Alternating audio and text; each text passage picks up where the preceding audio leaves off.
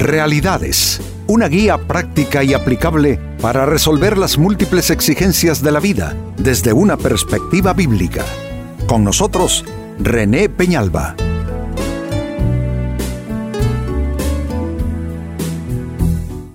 Amigos de Realidades, sean todos bienvenidos. Para esta ocasión nuestro tema, ¿en dónde comienzan los cambios?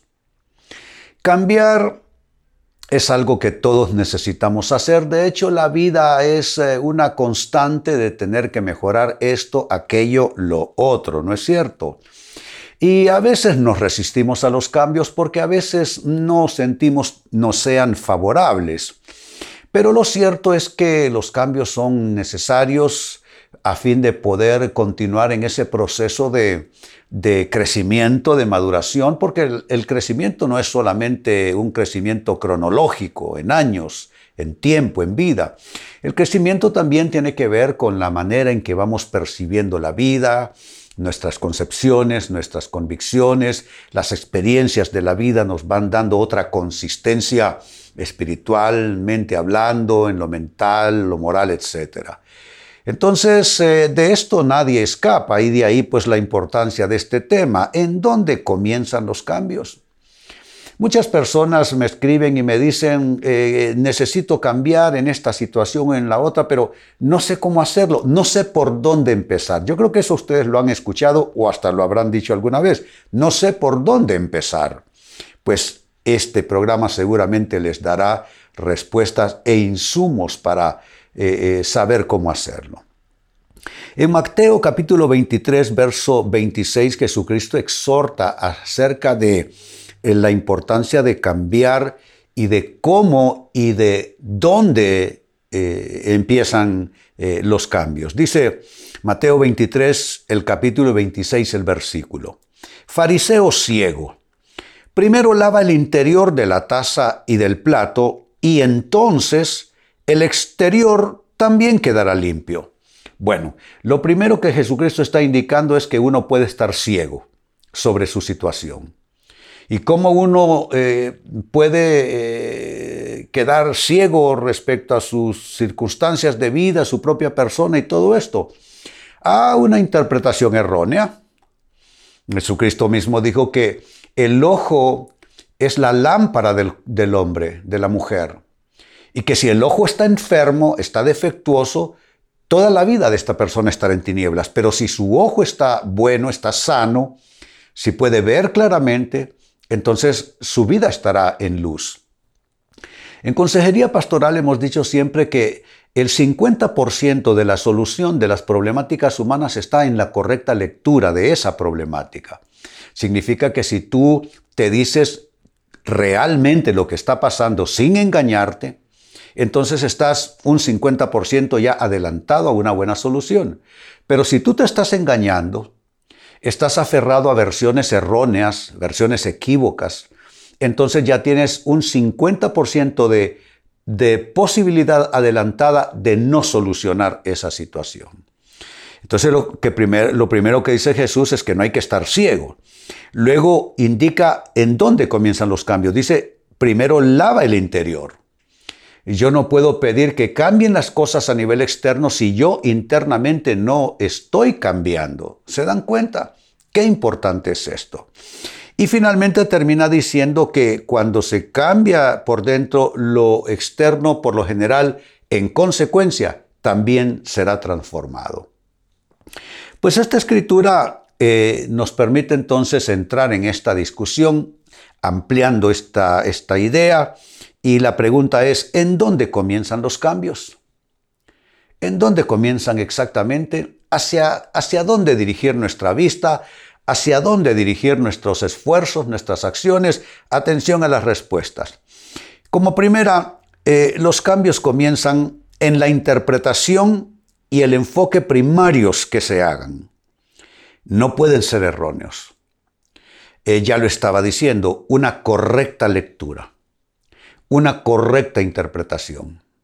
Si tú interpretas lo que te está pasando a través del lente del enojo, del resentimiento, o porque estás molesto, o porque estás con el ente de la autojustificación, creyendo que lo que tú hiciste está correcto o lo que quieres hacer es correcto o lo que piensas es correcto. Pero si tú no te sometes a prueba a ti mismo y te cuestionas un poco, porque cuestionarse uno a sí mismo es bueno, porque eso le permite revolver un poco las aguas y, de pronto uno se va dando cuenta que hay tendencias erróneas, hay eh, prejuicios que uno tiene, hay cosas mal entendidas, hay cosas mal interpretadas, y es importante entonces revisar eh, lo que yo he llamado en consejería pastoral la, la, capacidad perceptiva. Esto es importante. Así es que si tú te equivocas, y no haces una correcta lectura, pues no creo que te va a ir bien en ese proceso de cambio que quieres iniciar. Entonces esta primera respuesta es que los cambios comienzan en la interpretación que hagas, en el enfoque primario que hagas y debes asegurarte que estos no sean erróneos. Segunda respuesta, ¿en dónde comienzan los cambios? Comienzan en las actitudes también que asumas, actitudes que, mm, eh, que no pueden ser erróneas tampoco. ¿Qué es la actitud? es la disposición que uno adopta, una mala disposición o una buena disposición. Eh, la actitud es primordial. Todo se construye a base de la actitud.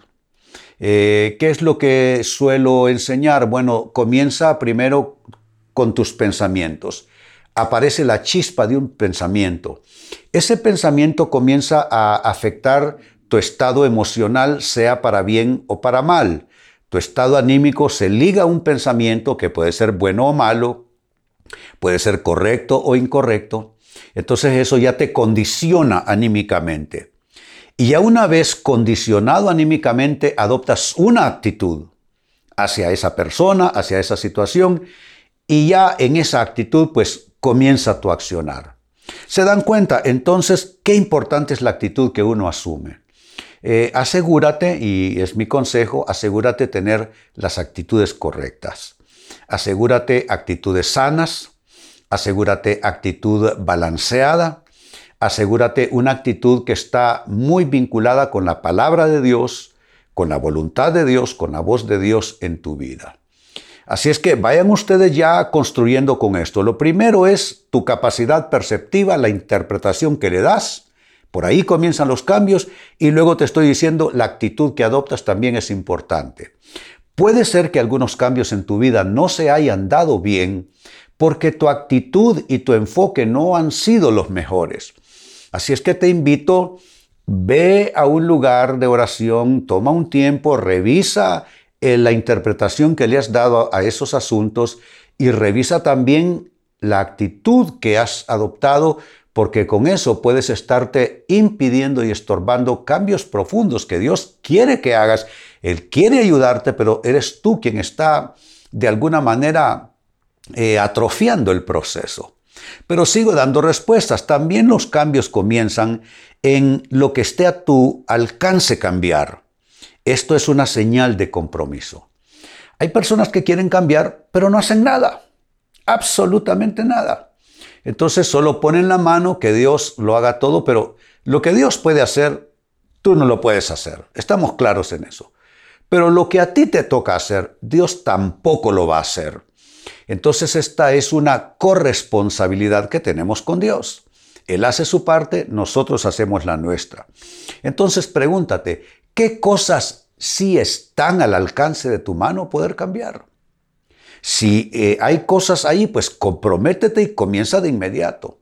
Es mi forma de hablar, es que yo me enojo muy rápido, es que soy una persona demasiado resentida, es que tengo la tendencia siempre de estar eh, eh, señalando culpables de lo que me pasa. O sea, ¿qué es lo que tú puedes cambiar? Necesito relacionarme mejor, necesito ser más paciente, no debo ser tan irritable, eh, no, no debo ofender tanto con mis palabras, no debo alzar tanto el tono de la voz, debo mejorar mi léxico cuando estoy mal emocionalmente. Comienzo a usar un léxico equivocado, que no es, que no edifica, que no construye. Son cosas que nos pasan a todos, amigos. eh, a partir de quien te está hablando, todos los seres humanos luchamos contra todas estas cosas. Estando malhumorados, estando mal emocionalmente, nuestra boca nos traiciona y nuestras actitudes terminan siendo no las mejores. Por eso el consejo, en lo que esté a tu alcance cambiar, tienes que preguntarte eso. En lo que esté a tu alcance cambiar, hazlo, que esa será una señal de compromiso. La persona que se compromete de manera suficiente con los cambios que necesita, esa persona va a triunfar en ese, en ese interés, en ese propósito. Pero la persona que no se compromete, que está esperando un milagro de Dios o no sé de dónde más, y que no quiere ser eh, partícipe en el proceso, y que no quiere tornarse colaborador de Dios, como la palabra de Dios dice, somos colaboradores de Dios, entonces esa persona no sé qué está esperando, porque tiene que haber esa señal de compromiso. Lo que esté a tu alcance cambiar, debes comenzar a cambiarlo. Y como respuesta final, ¿en dónde comienzan los cambios? Comienzan en hallar los alicientes y las alianzas que necesitas, porque nadie puede hacer cambios a solas. Eh, ¿Qué alicientes son? No sé, a lo mejor conversación con alguien que tenga experiencia, que te pueda aconsejar, de pronto un, un, aliciente orar más seriamente sobre este tema delante del Señor. Eh, otro aliciente, ¿qué tal una lectura sobre esa problemática en particular? Hay muchos libros cristianos que te pueden dar luz sobre esa situación. Los alicientes, pero también están las alianzas. Alianzas es con personas. Eh, quizá necesitas, como te dije hace un minuto, conversar con alguien que tenga la experiencia, alguien que tenga la madurez, como para poder opinar sobre tus asuntos. El problema nuestro es que establecemos alianzas con quienes menos nos convienen. Entonces hacemos alianzas con un amigo en el trabajo que no sabe nada y que está peor que nosotros en su situación. ¿Qué, te va a aconsejar alguien así? O con la amiguita en el trabajo o la vecina. O sea, eh, no te puede ayudar. A veces también las alianzas cuando son con personas demasiado cercanas no ayudan porque la persona muy cercana quiere quedar bien contigo y te dice lo que tú quieres oír. Entonces necesitas una persona que también tenga cierta neutralidad dentro de tu situación para que te pueda decir la verdad tal como necesitas oírla. Y puede ser que hasta te cause algo de alergia o, te cause una herida. Pero bien lo dice la Escritura, fieles son las heridas del que ama, pero importuno los besos del que aborrece. Así es que necesitas eh, hallar esos alicientes, esas alianzas, eh, porque no puedes intentarlo totalmente a solas. Eh, vuelvo a la escritura inicial, Mateo 23 y verso 23, 26 eh, más bien. Jesús nos dice con qué tiene que ver, que ver los cambios y en dónde inician. Dice, fariseo ciego. Primero lava el interior de la taza y del plato y entonces el exterior también quedará limpio. Te está diciendo que debes asegurar de lo que hay a lo interior. Muchos son expertos analizando todo lo que está pasando, pero son muy torpes analizando lo que está pasando aquí adentro. Y la cosa es esta, que lo que está eh, de manera eh, eh, exógena, volviéndose un problema, a veces solo es el resultado o el reflejo o el producto de lo que de manera endógena o interior está sucediendo. Jesús lo está indicando. Primero limpia lo de adentro y lo de fuera, por consiguiente, se limpiará también. Basada en esta escritura, la pregunta fue a lo largo del programa, ¿dónde, ¿en dónde comienzan los cambios? Y te he ofrecido cuatro respuestas. Los cambios eh, comienzan en la interpretación y en el enfoque primarios que hagas, que no pueden ser erróneos. Tienes que verificar, tener la correcta percepción e interpretación de lo que pasa. Segundo, los cambios comienzan en las actitudes que asumas, que no pueden ser erróneas. La actitud es la disposición que se tiene. Si tienes una mala disposición hacia ese asunto, hacia esa persona, no creo que vas a poder hacer grandes cambios. Tercera respuesta, los cambios comienzan en en lo que esté a tu alcance cambiar, pues cambiarlo, que esto será una señal de compromiso de tu parte. Y finalmente los cambios comienzan en eh, buscar y hallar los alicientes y las alianzas necesarios. Nadie puede a solas. Si tú trabajas con estos eh, cuatro eh, pasos, fases, factores, como quieras llamarlos, entonces vas a poder cambiar tu vida partiendo de cambiar tu condición interior, cambiando también tus circunstancias para mejorar. Amigos, con esto cierro el tema, de igual manera me despido y les recuerdo que nuestro enfoque de hoy ha sido titulado ¿En dónde comienzan los cambios? Hemos presentado Realidades con René Peñalba. Puede escuchar y descargar este u otro programa en renépenalba.net.